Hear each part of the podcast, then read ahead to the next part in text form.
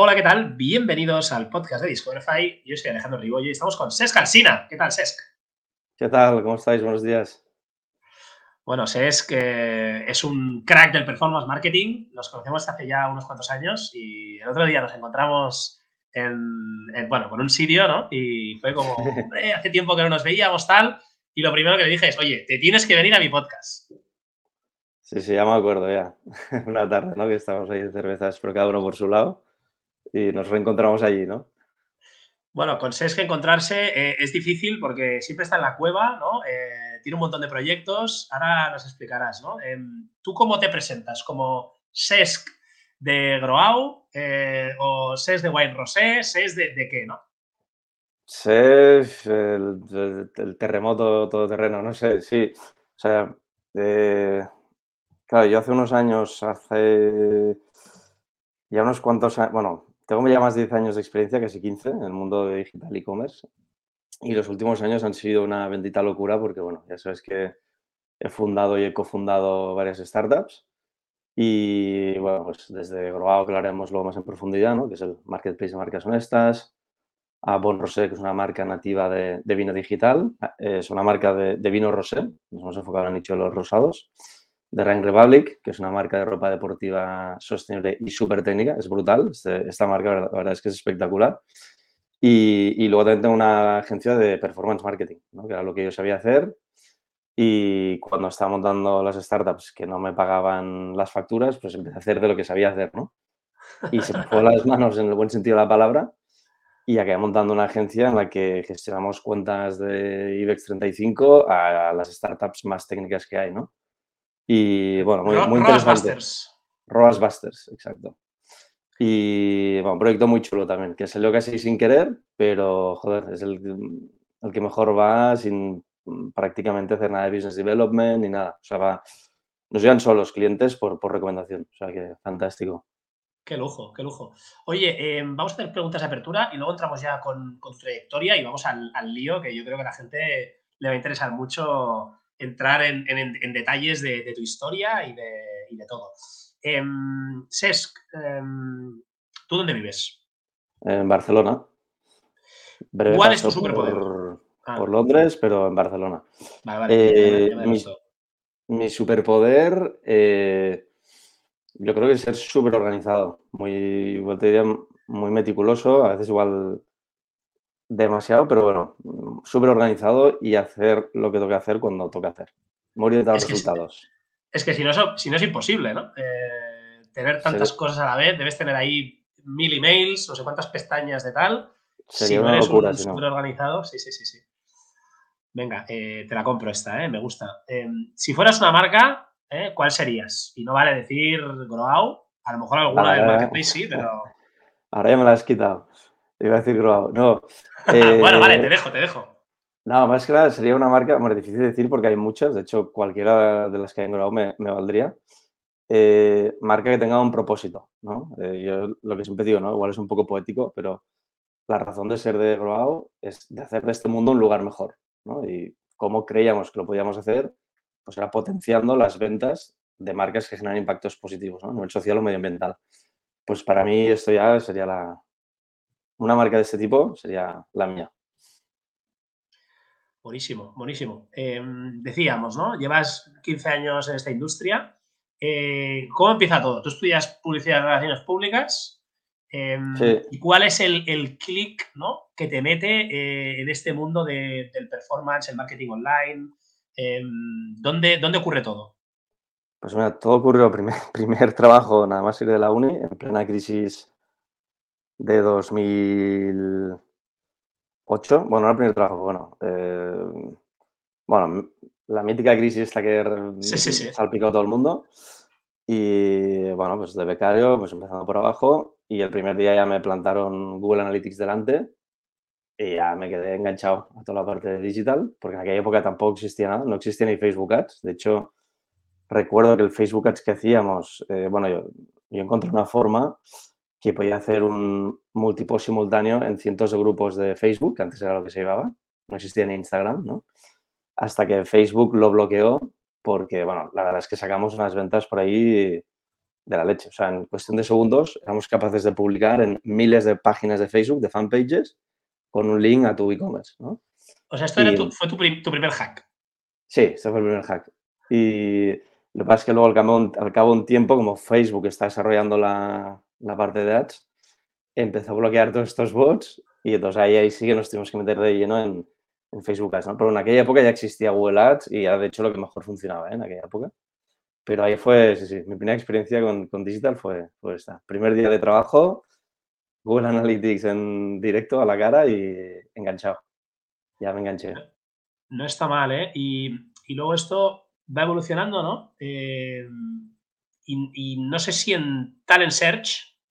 Eh, sí Ahí, estás mucho tiempo, ¿no? Y, es un marketing curioso, ¿no? Porque eh, Talent Search, para el que no conozca, ¿no? Es una, es una de las empresas líderes de recruitment, ¿no?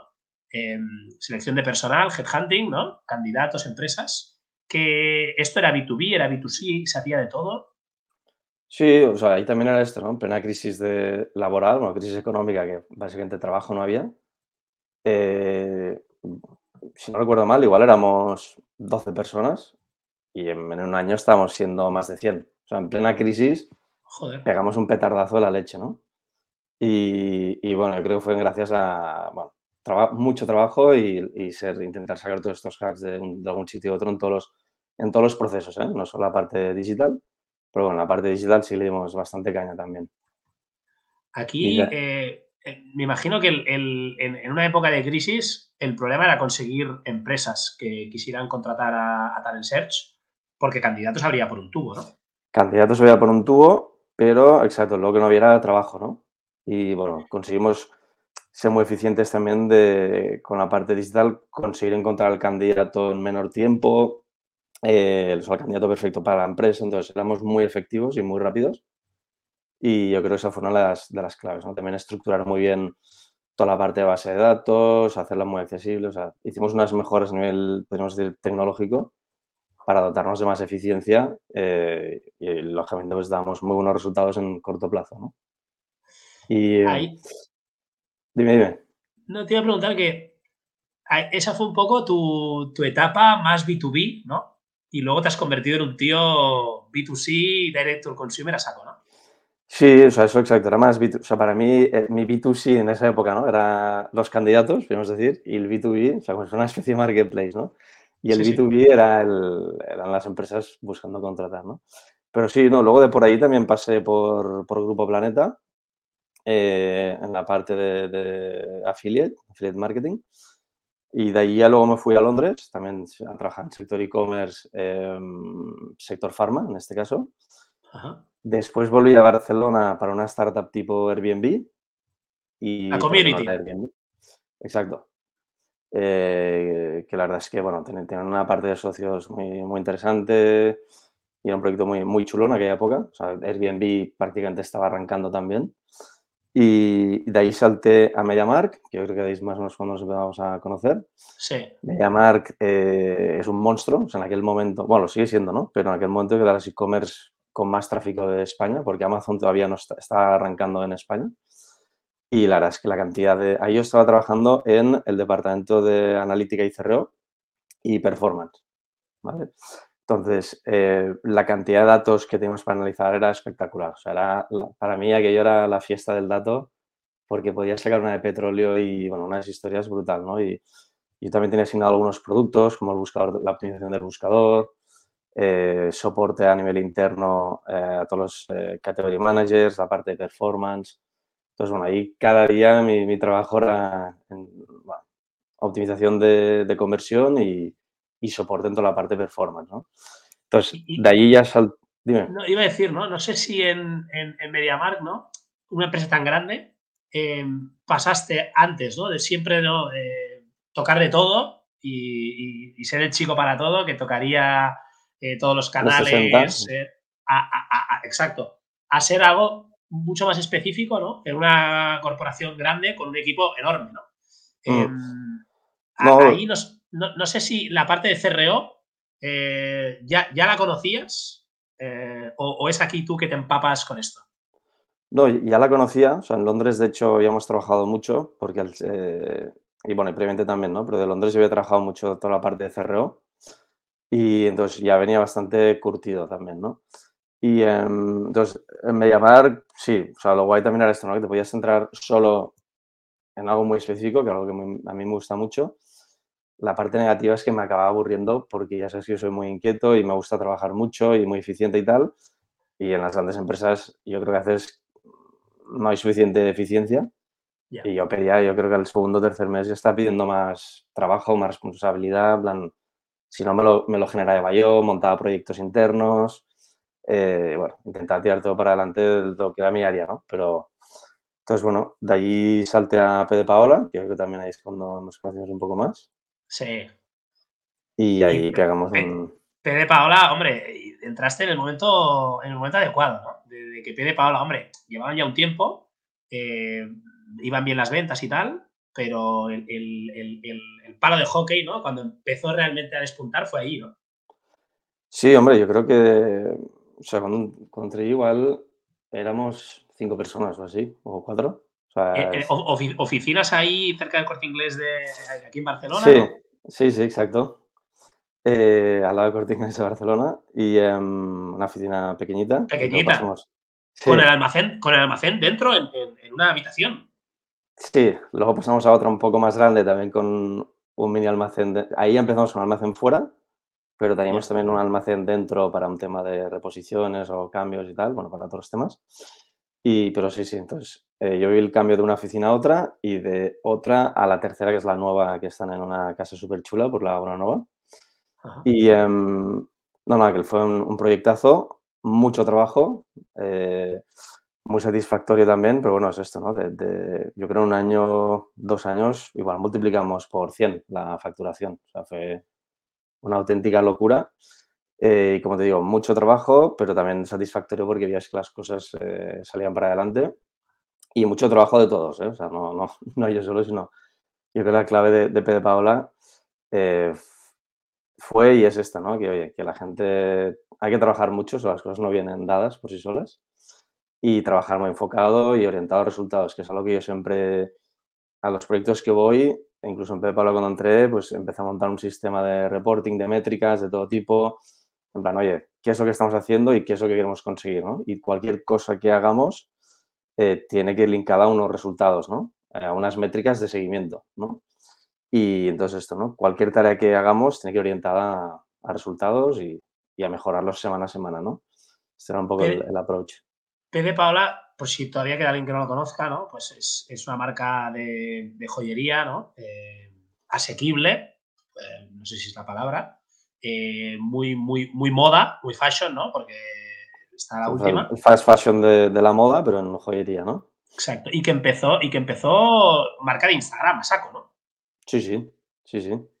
¿Qué, fue la clave en ese momento? ¿Influencer marketing y luego ya entraste tú y le metiste caña al performance?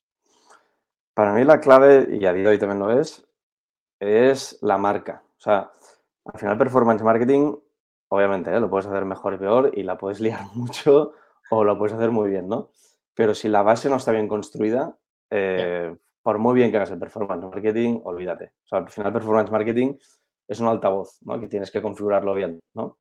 Y si, pues, no lo configuras bien, malamente. Pero entonces yo creo que es esto, ¿no? Es, eh, al final yo creo que es todo un poco más fácil, ¿no? El clásico, las clásicas P's de, de Kotler, de marketing, ¿no? Pues oye, si, tienes el producto que toca, ¿no? Eh, a un precio que toca, eh, y luego la marca también es, potente, ¿no? Y luego tienes el performance marketing que lo haces bien, pues, pues ya está. Yo creo que esa, esa fue el éxito también, ¿eh? Eso, me acuerdo que había, al principio teníamos más gente trabajando en temas de diseño y no diseño de productos, sino también diseño de, de ads, diseños de contenido, de fotos, shootings. O sea, tenemos más gente trabajando en la creación de contenido que no realmente a generar eh, dinero, podríamos decir, ¿no? Y bueno, yo creo que eso es la clave. ¿no? Y esto en otros proyectos también lo, hemos, eh, lo, he visto así, lo trabajamos así, ¿eh? que a veces eh, la clave está a veces en ser capaz de generar tanto contenido que puedes permitirte desechar, ¿no? Y ahí es cuando veo que los proyectos dices, vale, esto mola y esto, o sea, esto va a empezar a ir bien, ¿no? Cuando ves que hay tanta cantidad de contenido que puedes permitirte el lujo de decidir con cuál sales, ¿no?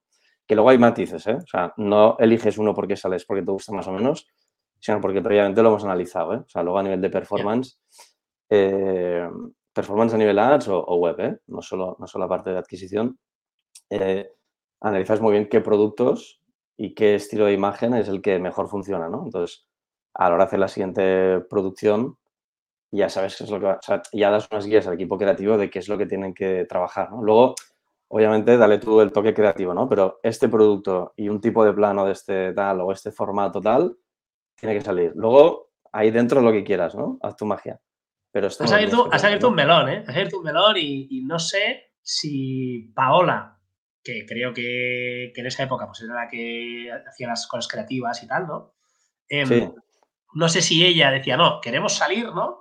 Con esta imagen, con, con esta creatividad, con esta campaña, eh, y tú le decías, oye, Paola, pero es que hemos hecho a testing y funciona mejor la otra.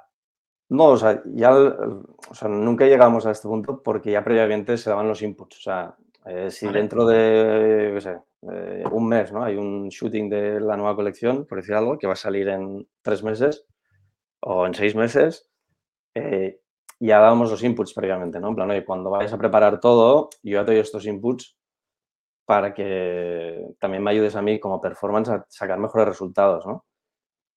O sea que, llegamos a ese punto de, oye, esto no encaja, porque ya previamente dábamos los inputs. Hay una comunicación súper fluida, ¿no? Entre los dos departamentos para... Sí, yo creo que al final no, no, se pone la medalla el de performance, ¿no? O el creativo es un trabajo en equipo, ¿no? Eso es la clave, que el equipo de creativo y performance vayan, vayan de la mano porque si no, a veces me ha pasado que hay proyectos que, que hacen algo súper creativo y em, no se entiende. O sea, de hecho, eh, bueno, por la parte de, de Busters, una de las cosas que más me gusta es que en los últimos tres años, igual he trabajado para, no sé, más de 250 proyectos de distinto tamaño. Y las he visto de todos los colores, distintos presupuestos. He visto, mm, como te digo, empresas enormes con grandes cagadas creativas y que les cuesta, porque vienen del mundo tele, grandes formatos tal, les haces meter en una parte de performance que va a orientar resultados a ir muy directo al grano y de repente te salen unos anuncios de algo que no sabes ni que venden, ¿no? Y les pides que lo rectifiquen y no lo pueden rectificar por lo que sea, ¿no? Eh, porque otros temas internos suyos, ¿no? Pero em, para mí la clave es esto, ¿no? Equipo creativo y performance deberían estar más, trabajar más juntos. ¿no? Yo creo que esa es la clave también. Hablábamos de marcas, eh, has trabajado, bueno, has dicho un montón, ¿no? Pero ASICS, Brava Fabrics eh, y alguna, alguna de B2B también. Amphora Logistics, veo por aquí en, tu página de LinkedIn, ¿no? Cave Home, por ejemplo, de mobiliario. Cave eh, Home, Taurus, bueno, no sé, un montón. No te, podría abrir el, software de, de, toda la parte de clientes de contabilidad y tal y no acabaríamos, pero un montón de marcas. De hecho, esto me lo han dicho varias veces. Me joder, eh, deberíais venderos más, ¿no? Nosotros no somos muy de. Somos de performance. O sea, no vamos. Somos. Le llamamos nuestra estrategia, nuestra, nuestro modelo de trabajo es el, el cero bullshit. O sea, no te esperes que te vengamos a vender la moto ni grandes presentaciones y tal, sino que trabajaremos contigo Excel en mano con, la, con los datos. Los datos no mienten. Te los explicaremos, te explicaremos el porqué de las cosas y trabajaremos conjuntamente en, mejorar los resultados, ¿no? o sea, pero bueno, muchos, muchos nombres conocidos de e-commerce, eh, probablemente el culpable, entre comillas, de que los conozcáis somos nosotros detrás.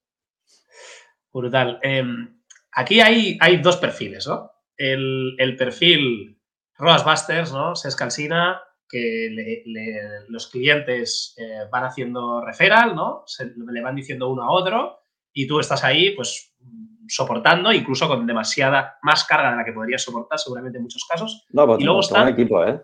Tienes un equipo, ahora nos cuentas. Y luego están los eh, anuncios de, hola, ¿qué tal? Eh, vamos a hacer consultoría. En tres semanas te vamos a dar todo lo que necesitas para, pasar de 5 a un millón de euros en tu e-commerce. Eh, serían un poco las dos vertientes, ¿no? Si fuera tan fácil, estarían trabajando para la NASA, todos estos. O sea que yo creo que. A ver, que sí que hay estrategias e historias, pero no todo es tan fácil. Y menos hay ahora. Unos, Hay unos cuantos, ¿eh? Que te van saliendo anuncios. que te van a solucionar la vida y vas a vender un millón de euros en, cuatro semanas, ¿eh? Ya, ya, ya lo sé. Pero bueno, estos luego al final acaban cayendo por su propio peso. O sea que no. Luego te metes en su web y, no tienen testimonials ni clientes con los que han trabajado. Sí, sí, no, lo, sí. Pero bueno. Eh, bueno, es un negocio que tiene que también es respetable, oye, pero bueno, o sea, gente que. Estábamos con, con Roas, decías, un equipo, ¿cuántos sois? Eh, ahora mismo somos siete. Siete más algún satélite. Y los, siete más satélite, eh, todos sois un, perfil similar. O sea, si SESC mañana se pone enfermo, eh, ¿hay alguien del equipo que pueda hacer exactamente lo tuyo o os dividís un poco por, por áreas? No, eso es, eso es, un poco la clave, que también todos los perfiles somos seniors, tenemos un modelo de trabajo que es el que aplicamos en todos los proyectos. Hemos creado un modelo de trabajo mm, propio, podríamos decir. Y entonces quiero decir, lo, hemos hecho muy fácil para que internamente coges un proyecto que igual no sabes nada, ¿no? Y coges la dinámica muy rápida, porque tenemos un modelo de trabajo para todos los proyectos, ¿no? Entonces es muy fácil. Como te digo, es muy fácil coger un proyecto que igual esté dando un compañero porque, por, este, por esto mismo, ¿no? Y como te decía, todos somos perfiles seniors con, pues igual que menos años de experiencia tiene son siete o seis. Entonces, no somos, no vamos a poner, que esto también lo vemos mucho, ¿no? Eh, una persona muy junior o algún año de experiencia a llevar un proyectazo. Eh, no, o sea, no. Entonces, eh, tienes una persona senior que les ha visto de todos los colores, que también en los últimos años ha trabajado para más de 100 proyectos de distintos tamaños, sectores. Entonces, el expertise que tenemos, es, el baje que tenemos es espectacular. Y eso es lo que los, te digo, lo que los clientes nos agradecen, yo creo por eso nos recomiendan es, bueno, Primer punto, porque damos resultados, por si no los diéramos no, nos recomendarían. Y segundo, por, por, lo que te decía antes, el cero bullshit. O sea, nuestro approach es, oye, datos en mano y vamos a ayudarte a, que crezca tu empresa, que, a que tú quedes bien dentro de tu empresa, o a veces trabajamos exactamente con el fundador si es una startup pequeñita, pero es esto. El approach es cero bullshit, ser efectivos, prácticos, trabajar con datos, que los datos yo siempre digo que nunca mienten, y, ya está, y, remar fuerte para, adelante. ¿Y qué os consideráis más, una agencia o una consultora? Eh, un mix, porque también hacemos proyectos de consultoría. A veces, eh, o sea, hay proyectos que no tienen equipo interno, entonces nos dan las, el timón del barco, ¿no? En plan, tenemos este presupuesto, eh, le hacemos toda la estrategia del mix de canales y le hacemos pues la creación y optimización de campañas en el diario, etcétera, etcétera. Y luego hay otros proyectos que soy, yo ya tengo un equipo interno, pero quiero dotarlo de, más conocimiento, subirle el nivel y tal, ¿no? Y ahí pues también hacemos esto que es con sesiones semanales o cuando marque el ritmo el cliente, pues vamos formando a su equipo. Pues es una formación no de diapositivas y tal, en plan tal, no. imagino.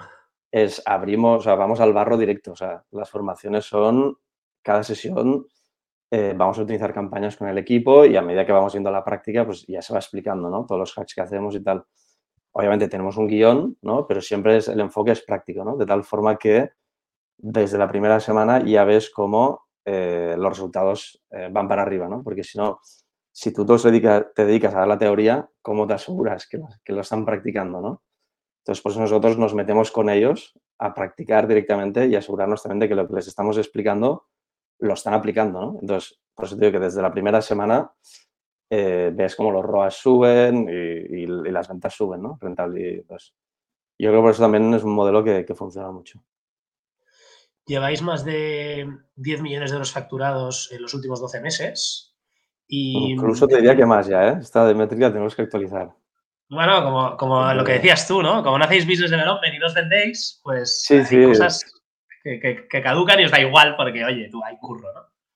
Sí, sí, pero esto, esto es un punto a mejorar para este año, que de hecho lo trataremos de mejorar, que es todo más comunicación nuestra, ¿no? Lo que se ve de nosotros desde fuera sin que nos conozcan o nos referencien, que es un punto a mejorar que tenemos eh, grande. Pero sí, sí, eh, más de, yo te diría más cercano casi al doble eh, en los últimos 12 meses de, facturación generada por, para nuestros clientes. Sí, sí. Y aquí básicamente eh, destacáis eh, Facebook, Instagram Ads, posicionamiento SEO y Google Ads, ¿no? Igual en lo que sería Facebook, Instagram, Social Ads, ¿es lo que sois más fuertes? Sí, te diría toda la parte de, Social Ads, Google Ads y toda la parte de analítica somos muy, muy fuertes. Y también últimamente estamos teniendo casos de éxito en toda la parte de email marketing también. Sobre todo la parte de automatización, ¿eh? Que yo también de ahí tenía experiencia anteriormente y bueno, en el equipo lo hemos empezado a tener un poco más de caña otra vez y estamos sacando muy buenos resultados. ¿no? Esto básicamente también es porque, eh, bueno, ya sabes, en julio de 2021 hubieron todos los cambios de política de privacidad a nivel europeo, iOS 14, ¿no? La tenía preparada esta, ¿eh? La tenía preparada. A ver, a ver qué, qué, qué, nos dices. ¿Qué ha pasado ¿no? en este último año y medio? Bueno, pues que ha sido probablemente los años más duros a nivel performance marketing que recuerde, ¿no? Y entonces, bueno, debido a todos estos cambios, la afectación que ha tenido eh, es que ha favorecido a las grandes corporaciones que no dependen de, de, performance y todas las pequeñitas o medianas o grandes, pero que sí que trabajan bien el performance, nos han fastidiado, ¿no? ¿Por qué? Porque um, han pasado muchas cosas, ¿no? Pues desde iOS 14 que no comparte, de que dice que no comparte data, eh, que bueno, esto creo que es más una campaña de Apple, como siempre, que la realidad. O sea, la realidad es que ficharon al creador de Facebook Ads, o sea, a ver qué va a pasar en Apple. O sea, te dicen esto y por detrás ficharon al, al creador de Facebook Ads. Entonces, algo, algo prepararán seguro. Entonces, yo no, no me fiaría mucho los de Apple, que por eso es una empresa que está tan valorada en, en bolsa. Y, eh, ¿qué te voy a decir? Vale, entonces, iOS 14 por un lado y por otro el tema de políticas de privacidad, ¿no? Entonces, te revientan las ventanas de atribución, por ejemplo, en Facebook Ads te la minimizan a siete días. Joder, si tú, por ejemplo, eres una empresa que tu Customer Journey va más allá de siete días. Por ejemplo, Cave Home, estaríamos hablando. Por ejemplo, Cave Home, sí, o sea, un, un, ejemplo es tiendas de, con nivel adquisitivo más alto, ¿no? Pues, por ejemplo, una tienda de muebles, pues igual el Customer Journey medio son 40 días, es decir, desde la primera visita hasta que se produce la compra, pasan 40 días de media, ¿no? Tan fastidiado. O sea, si estamos diciendo que ahora solo te dejan medir 7 días, que, es que ya estás fuera del, ¿no? Pero esto, esto, esto entiendo que a ti te explota la cabeza porque tú eres un tío de Excel, ¿no? Nos decías antes, ¿no? Se mide todo y si no se puede medir, pues no existe. Pero la realidad es que en realidad, eh, aunque te salgan los CPAs más caros, tal, no sé qué, eh, no se está atribuyendo, pero sí está generando esa venta.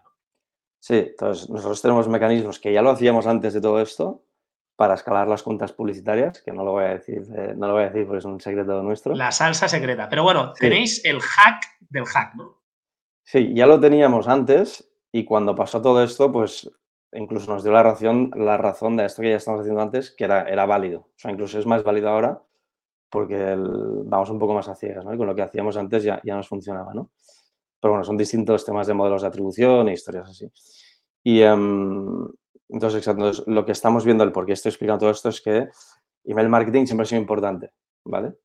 Eh, pero ahora que hay toda esta problemática, todavía lo es más. No solo por esto, sino porque lo que has dicho, justo has dicho un tema antes, ¿no? Que los CPAs están subiendo por temas de atribución, costes publicitarios también están subiendo, eh, entonces, lo que estamos viendo en los últimos meses es que las e-commerce son menos rentables. Algunas, bueno, la mayoría, diría, ¿no? Pero hay algunas que no. Las que tienen una marca potente, que vuelvo al principio que hablábamos, si la marca has tenido suficiente tiempo para construir una marca robusta, estas no se resienten tanto, ¿vale? Pero las que igual están empezando o no tienen una marca tan fuerte, eh, pues esto les perjudica más, obviamente, ¿no? Entonces, eh, por eso la parte de marketing creemos que es súper importante ahora, ¿no? Trabajar muy en toda la parte de base de datos, la recurrencia, eh, para al menos el CPA, igual el CPA de nuevos clientes, ¿no? Eh, está más caro, pero consigues bajar el de clientes que ya tenías, eh, aumentando la frecuencia de compra, etcétera, etcétera. Entonces, trabajamos más el lifetime value del cliente, ¿vale? Y mejorando esto conseguimos incluso escalar los negocios, igual invirtiendo incluso menos que el año pasado, ¿no? Trabajando un poco mejor el tema de recurrencia y luego también, pues bueno, trabajando mucho mejor la parte creativa, ¿vale? Como decía antes, vuelvo al principio, la creatividad siempre ha sido súper importante, ¿vale?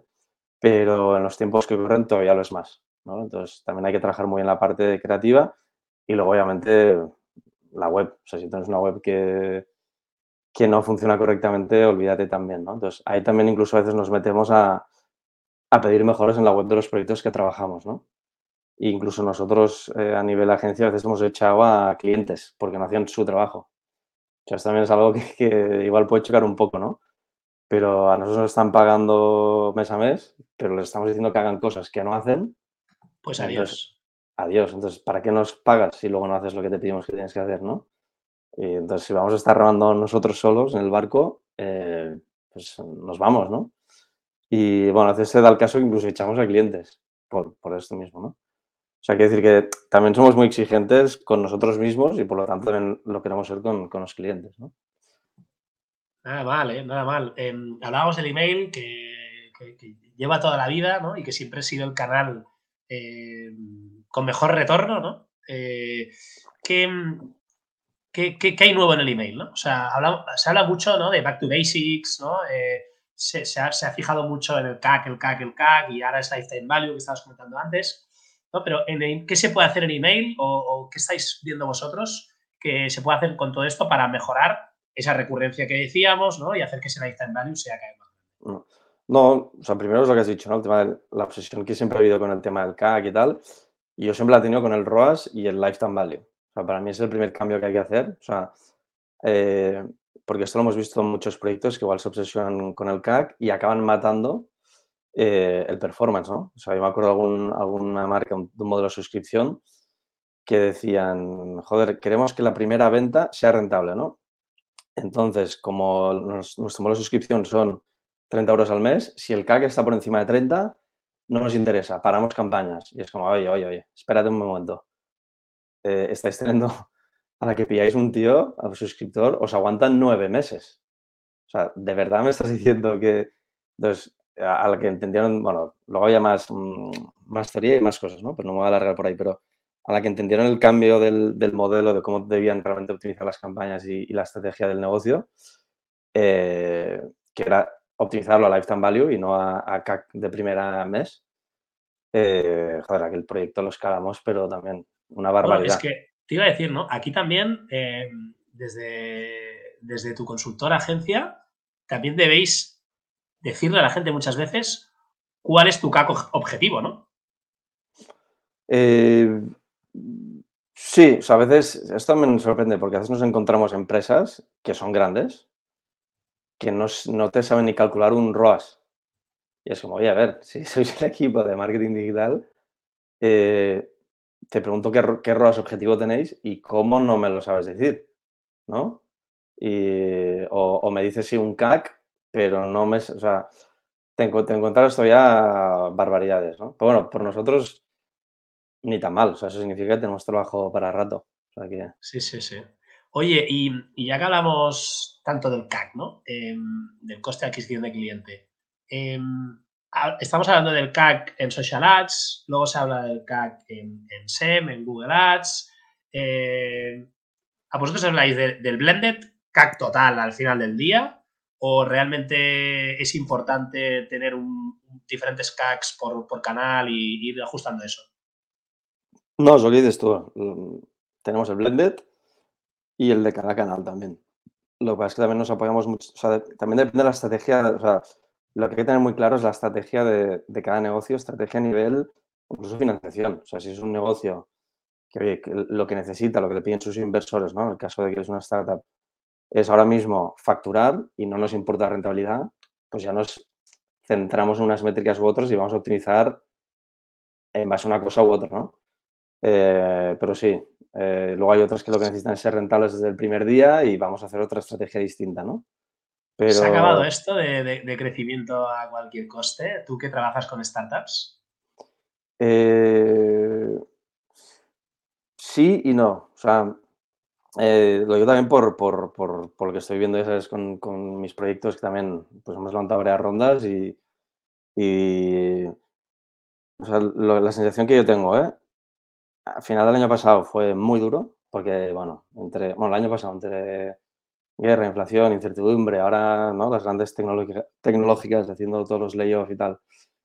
Y um, entonces, lo que tengo la sensación y lo que estoy viendo por lo que voy hablando y hablando con inversores, otros emprendedores y tal, es rondas grandes parece ser que va a costar un poco más. Rondas más pequeñitas parece ser que esto seguirá, eh, seguirá siendo difícil, como siempre, pero no más difícil que conseguir una grande. No sé si me explico bien. Es decir, el problema parece ser que está en los grandes eh, fondos de inversión, Y en los pequeñitos, pues seguramente las acabarás salpicando, pero todavía no, no están teniendo problemas de liquidez, podríamos decir. Lo que estoy percibiendo. Vale, vale, vale, perfecto. Em, hemos, hemos estado ya hablando un buen rato, ¿no? Y, nos estamos dejando proyectos, ¿no? Hemos hablado de Pedro Paola, hemos hablado de, de, de, em, ¿qué, te come, ¿no? dentro de, tus, de tu agenda, ¿no? ¿Qué es lo que te come, ¿no? Eh, la, agenda te come mucho The Running Republic, te come mucho Born Brands, eh, o te come Grow, este marketplace de marcas honestas, ¿no? Queremos repasar un poco eh, que nos expliques qué es cada cosa y, en, qué, en qué estás metido, ¿no? ¿Qué es lo que, es lo que haces? Vale, pues mira, Grow es marketplace de marcas honestas, ¿vale? Es un marketplace B2B, B2C de marcas honestas. Marcas honestas para nosotros son aquellas que generan un impacto positivo a nivel social o medioambiental. O sea, desde la marca que eh, produce con criterios de sostenibilidad y éticos, a la que da trabajo igual no es tan sostenible a nivel de producción, pero da trabajo a un grupo en riesgo de exclusión social. O sea, por ejemplo, me acuerdo, tenemos una marca de calzado, que al final es calzado de, piel. Entonces, algún cliente o fan de Grow me eh, nos escribía decía, ah, esta marca hace piel, no es vegana, contamina, tal, y es, oye, oye, un segundo, que en este proyecto detrás, por una parte, hay unas señoras de casi 60 años o más de 60 años trabajando. Es un grupo en riesgo de exclusión social laboral entonces les han dado un trabajo, les han formado, utilizan desechos de la industria cárnica, o sea, no matan animal, y utilizan químicos, eh, eh, ¿cómo se dice esto? O sea, no son, son químicos naturales, o sea, no, no es contaminante, ¿no? Entonces, ah, vale, vale, entonces ya lo entienden, ¿no? Entonces yo creo que es importante hacer este matiz, ¿vale? Que es social y o medioambiental, ¿vale? Y B2C porque vendemos a consumidor final a través del marketplace y B2B porque trabajamos también con tiendas físicas a nivel europeo que están en búsqueda de este producto que nosotros ofertamos y nos lo compran directamente para venderlo físicamente en sus escaparates, ¿vale? Entonces... ¿Cuál sería el porcentaje B2B, B2C? Eh, pues en el último trimestre, eh, a nivel de facturación, 50-50, ¿eh? Ostras, no lo hubiera dicho, ¿eh? Sí, porque mm, bueno, esto, la parte de B2B es algo que queríamos arrancar desde el día cero, lo teníamos ahí en el roadmap de desarrollos. Lo que pasa es que hemos visto, bueno, ciertos movimientos en el mercado en los últimos meses y decidimos arrancarlo ya en mayo del año pasado. Y este último trimestre ha, dado, ha empezado a, dar sus frutos ya. La verdad es que ha, ido muy, muy bien. Tenemos ya un... Pero el por qué va bien es porque también hemos desarrollado una tecnología, que esto es muy importante, eh, ahora mismo en el marketplace tenemos más de 25.000 productos, ¿vale? Entonces, la tecnología que hemos desarrollado nos permite cargar los catálogos en cuestión de segundos, ¿vale? O sea, la marca que llamamos el contrato y hemos eh, en cuestión de segundos le crawleamos la, la web, exportamos todo su catálogo, se crean en nuestra plataforma y mantenemos sincronizados los stocks, precios, productos nuevos, productos descatalogados.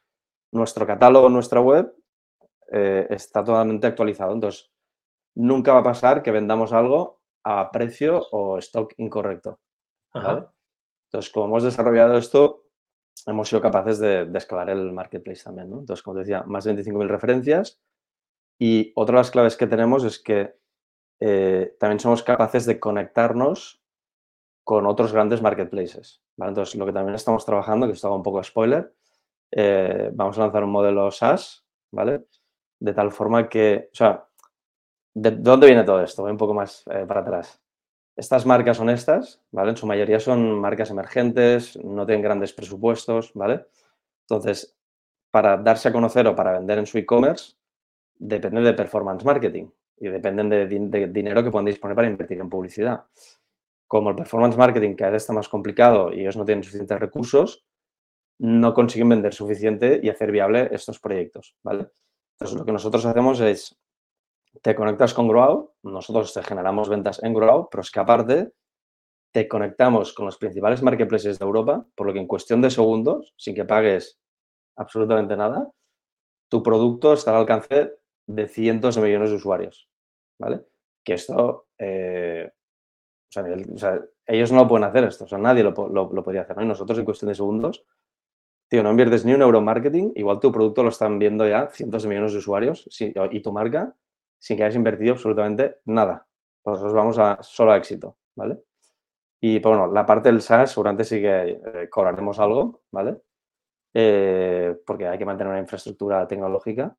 Pero bueno, esto de hecho ya lo tenemos en marcha, estamos integrados con tres marketplaces ya y, volcando catálogos ahí, haciendo últimos testings y tal, y esto estará en marcha en breve. Primicia, ¿eh? Primicia. O sea, que A, tus partners, proveedores, colaboradores, clientes, o sea, como se llama, las marcas que trabajan con Grau, eh, les vas a ofrecer, o, algunas que no trabajan quizá, ¿no? También. Sí, sí. Les vas a ofrecer este SaaS. Sí, sí.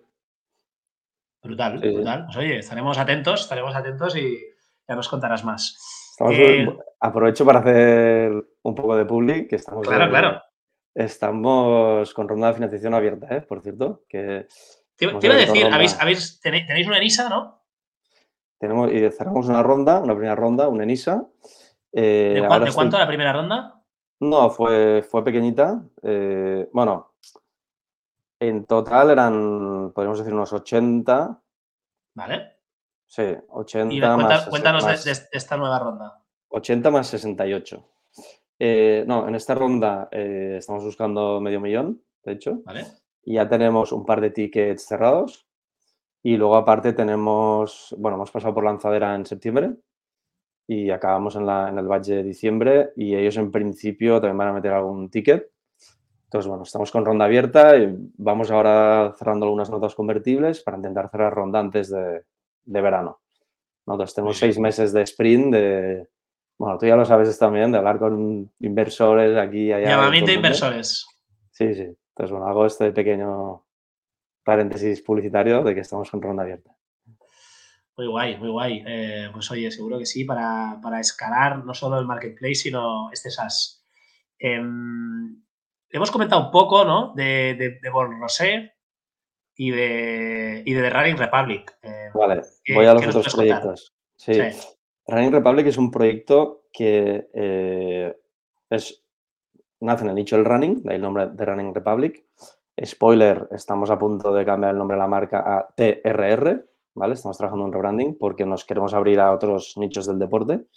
Pero bueno, es una marca de ropa deportiva sostenible hipertécnica hipertécnica porque de verdad, yo no tengo ropa de deporte mejor que esta y en el armario tengo marcas que todos conocemos antes de tener este proyecto y ya no la toco. O sea, a nivel prestaciones técnicas de, de, todo, del tacto, de cómo exponer el sudor, tratamiento antibacteriano, eh, filtros solares, es un espectáculo las prestaciones técnicas del producto y del tejido. Y lo mejor de todo es que lo producimos a base de botellas de plástico de océanos y medio ambiente. Al final es poliéster, el poliéster es plástico y nosotros lo sacamos de, pues, de residuos, ¿vale? Y luego confeccionamos entre España y Portugal. O sea, también trabajamos eh, producción ética aquí y eh, apoyamos con cada venta, plantamos un árbol para, en Etiopía, en un proyecto social que estamos eh, ayudando ahí. Entonces, bueno, es un proyecto espectacular y que también está empezando a, dar sus frutos. También estamos con nuestra segunda ronda abierta, por cierto. No está eh, mal, ¿eh? no, segunda no, tercera. Estamos en una tercera ronda. Eh, la primera ronda fue la mítica pequeñita de las tres Fs, con algún pequeño em, Kickstarter. Luego cerramos una ronda más potente también con apalancándola con ENISA. Y ahora estamos trabajando una nueva ronda que ya tenemos nuestros inversores anteriores, anteriores eh, ya han invertido estamos buscando más y vamos a hacer un crowdcube en las próximas semanas. O sea que estad atentos porque, de hecho, luego tengo ya llamada para cerrar la fecha ya. Eh, pero ya estamos, ya, ya está aprobado todo y bueno, tenemos que ahora calendarizar la campaña del, del crowdcube. Entonces, porque creemos que... Dime. No, te iba a decir que mola mucho Ryan Republic también, eh, cómo le dais ese, ese, toque, ¿no? Un poco también eh, cachondo, ¿no? Em, un poco retro, el, algunos, algunos de los modelos que llevan la ropa, pues, pues no son modelos típicos, ¿eh? cachitas, guapetes, Estás viendo, bueno, porque de vez en cuando hacemos colaboraciones también. ¿Vale? Y estarás viendo la colaboración que hemos hecho con putos modernos. Sí, exacto. Entonces, eh, de hecho, bueno, eh, los de Zurich, la aseguradora, ¿no? que es uno de los principales sponsors de, de maratones y media maratón en nuestro país, quien les hace las camisetas somos nosotros, de hecho. O sea, si tú vas El día de la feria del corredor, todo el equipo de Zurich va con unas camisetas que pone Zurich, pero aquí verás nuestro logo, ¿no? Y también hemos hecho colaboración con Eura, también. Eh, y bueno, tenemos colaboraciones de este tipo que trabajamos con cadenas de gimnasios también, eh, con escuelas de tenis, o sea, tenemos un montón de partners también por ahí. O sea, aparte de la venta B2C, también trabajamos la parte B2B. Y bueno, la parte de putos modernos es más venta B2C, campaña de marketing. Te iba a decir, es marketing total, ¿eh? ¿Cómo, cómo este fue esta colaboración? Eh, ¿Perseguís a alguien de putos modernos para, para, hacerla o...? Pues mira, la verdad es que el cómo llegamos a estos, nosotros decir, porque esto lo gestionó mi, mi socio, Paolo, que ya te lo presentaré. Eh, pero bueno, sí, fue un poco más así. ¿eh? No sé si fue que les escribimos nosotros o ellos a nosotros, que a veces es así también, porque nos ven por ahí y nos escriben directamente, ¿no? Y bueno, hicimos un poco un día de... Ellos obviamente son unos genios y entonces dijimos, vamos a hacer unos codiseños y bueno, hice una propuesta de mm, el tema de los clubs de running, lo que estás viendo, ¿no? Pues eh, un poco haciendo estereotipos, ¿no? De por qué la gente empieza a correr, ¿no? O, cosas relacionadas con el running. Y, bueno, descartamos algunos porque eran un poco bestias. Eran un poco bestias, ¿no? Bueno, a ver, por, por, si alguien nos está metiendo en therunningrepublic.com, hay camisetas de tipo Fake Runners Running Club, Excedentary eh, Running Club, Just Divorced Running Club, ¿no? Y esta, esta han liado un poco porque, no sé si, si, lo sigues por Instagram a putos modernos, fueron a casa de Shakira y le, y le, dejaron una cajita con la camiseta que fue cabrones la que estáis liando aquí. Pero bueno, al final es su tono de, de comunicación. Bueno, y a casa de Piqué también fueron, ¿eh?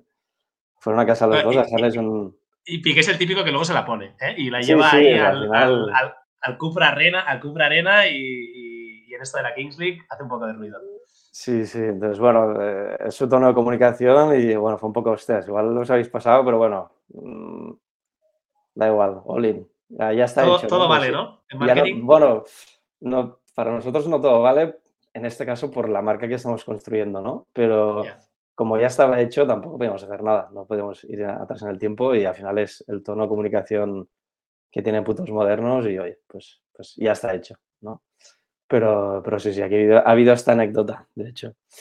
Y, um, y, bueno, este proyecto también está cayendo um, mejor y mejor. Eh, la aceptación que está teniendo en el mercado es espectacular. La gente a la que toca el producto se enamora eh, o sea, no hay vuelta atrás. Tenemos unos ratios de repetición altísimos, que yo en e-commerce eh, no los veo tanto. Y mira que veo proyectos. Em, y luego tenemos el proyecto de, Bon Rosé, que aquí nacimos en el... para que no seamos una marca nativa digital de vino rosado, ¿vale? Em, el proyecto de hecho nació que vamos a sacar un vino eh, por cada barrio de Barcelona, ¿vale? Entonces había el Blanc Raval, Born Rosé.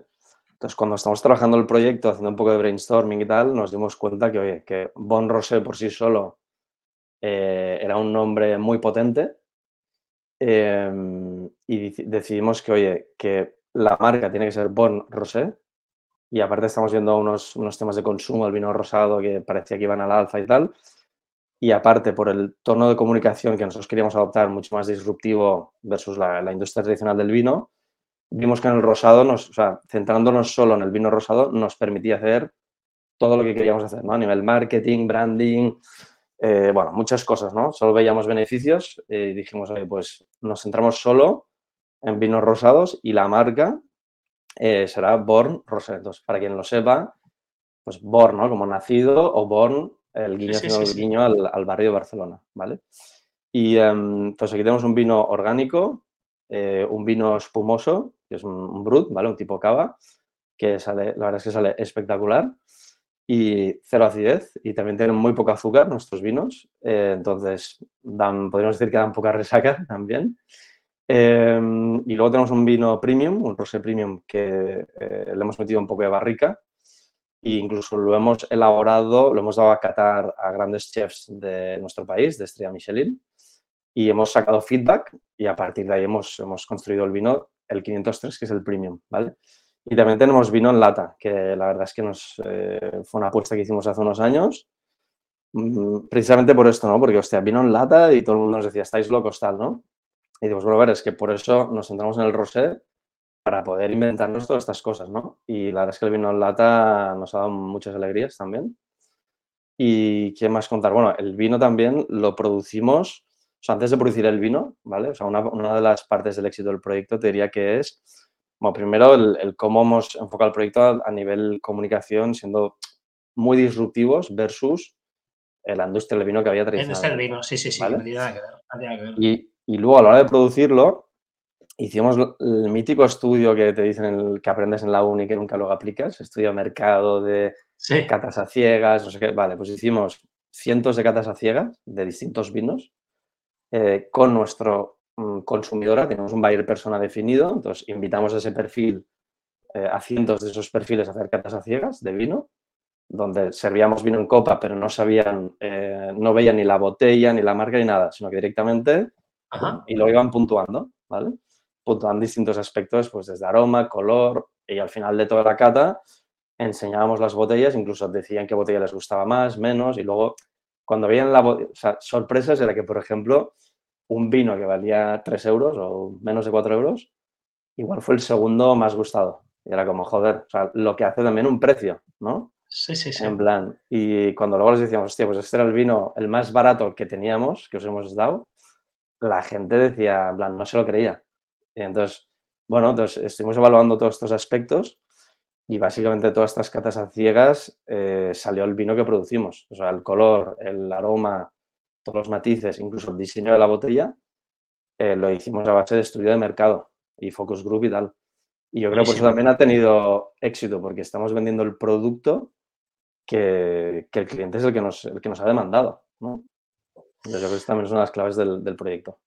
Espectacular. Oye, ya vemos que estás entretenidísimo, ¿eh? tienes un montón de proyectos, muchos de ellos de éxito. Y, ya para rematarse, es porque podemos estar aquí dos horas hablando. Em, ¿Tú qué crees que se está haciendo mal en e-commerce? Así brevemente. Eh, por lo que yo me encuentro, ¿eh? eh lo hemos contado un poco. Confiar más en, lifetime values y ROAS, no centrarse tanto en el corto plazo y menos ahora. Eh, construir marcas robustas y, ser y medir bien las cosas, porque nos encontramos auténticas barbaridades. Medir bien y seguir las métricas que tocan, ¿no? O sea, digo una barbaridad, pero eh, estamos hablando de un e-commerce y me acuerdo que hablaban de, me hablaban de métricas de, no sé, de páginas vistas o como si fuera un blog, ¿no? Ya. Y era como, tío, háblame de productos, no de. Número, de, número de followers en Instagram. ¿eh? Sí, sí, o, sin número de likes y tal. Vale, que esto al equipo de social media, perfecto. Pero si tú estás en e-commerce performance, háblame de, performance, ¿no? Háblame de producto, de venta de producto, de add to cards, de funnels. De... Entonces, yo creo un poco esto, ¿no? Em, y luego, y por último. Fuera, fuera, Vanity Metrics, ¿eh? Exacto. Solo céntrate en las métricas que, que importan, ¿no? Y no, y, no, y, exacto, o sea, luego analizan un montón de métricas que a veces decimos, ¿y esto para, yo lo digo, ¿y esto para qué lo quieres? ¿Para qué lo, analizas? ¿Qué conclusiones, qué mejoras sacas de aquí? Ah, no, tal, pues coño, entonces no, no, pierdas tiempo midiendo esto, ¿no? Ya tienes suficiente trabajo, ¿no? Entonces, centrarse en aquellas métricas que, que importan y yo creo que esto sería una de las claves para mí. Oye, y decíamos, ¿no? Coloreado que estás, no sé si te queda tiempo para, estar conectado a newsletters, ver, podcasts. Eh, ¿Cómo te, estás actualizado y te informas? Vale, newsletters veo la verdad es que cada vez menos, muy pocas, eh, igual alguna al fin de semana. Lo que sí que hago es mucho podcast. Esto sí que mientras estoy trabajando, lo, siempre tengo el auricular puesto escuchando podcast o si estoy yendo de un sitio a otro. ¿Cuál nos recomiendas? obviamente el vuestro, este, este, seguro. Este, este, no vale, este no vale. No, el que sigo mucho y que recomiendo mucho es, bueno, yo creo que es súper conocido en el mundo emprendedor, que es el de Itnick. que la verdad es que me, gusta muchísimo también por, por, los invitados que traen a veces y, bueno, los inputs que ellos mismos te dan. Que, joder, nunca tienes la posibilidad de escuchar de primera mano eh, pues, unos tipos que, que, tienen un unicornio, ¿no? Unos nuevos unicornios europeos y que te hablan a con el libro abierto, ¿no? O sea, no, se cortan en nada y me parece espectacular. El, día que pases por su podcast te van a apretar más que yo, ¿eh? Acuérdate de esta. ¿eh? Ya, ya, ya, les conozco, ya veo cómo va. Oye, y ya para terminar, ¿sabes quién, quién crees que se tiene que pasar por aquí por el podcast? Eh, va, pues te recomendaré, te recomendaré a mi socio Paolo en The Running Republic. Yo creo que puede ser interesante porque él también tiene unas experiencias brutales. El, el, el por qué también el proyecto os lo explicará él, porque él venía de la industria del fast fashion deportivo y en temas de producción y vio auténticas barbaridades y fue uno de los motores que le llevó a, a querer montar el proyecto de Running Republic. Y yo creo que pues, pues un buen testimonio para que entrevistéis. Oye, pues eh, tomamos nota. Gracias, Ses. hemos repasado muy deprisa toda tu trayectoria, ¿no? Hemos, nos hemos centrado en algún temita así muy de performance, de, de Busters. Pero bueno, da para, para eh, parte 1, parte 2, parte 3. O sea encantado de, participar. Dentro de poco esperamos volverte a tener aquí y, entrar más, más en, detalle. Eh, gracias por, por participar y un abrazo fuerte. Igualmente, un abrazo, cuidaros. Chao.